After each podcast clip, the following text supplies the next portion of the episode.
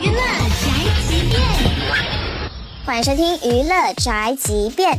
超级界的老司机，除了于妈，接指服郭敬明。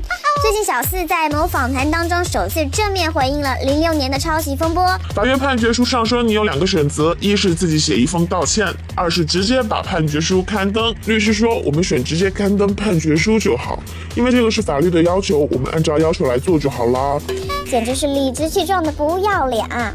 四娘的意思很直接，事到如今，你们可以认我抄袭，但是我不认可你们呀。说起两千零六年的抄袭事件，当时法院最终判决郭敬明所著的《梦里花落知多少》对庄宇的圈里圈外构成抄袭。可事后郭敬明虽然赔款，但是却并没有道歉。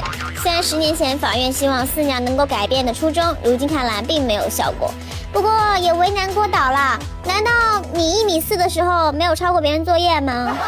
这就是本明星犯贱发来报道，以上言论不代表本台立场。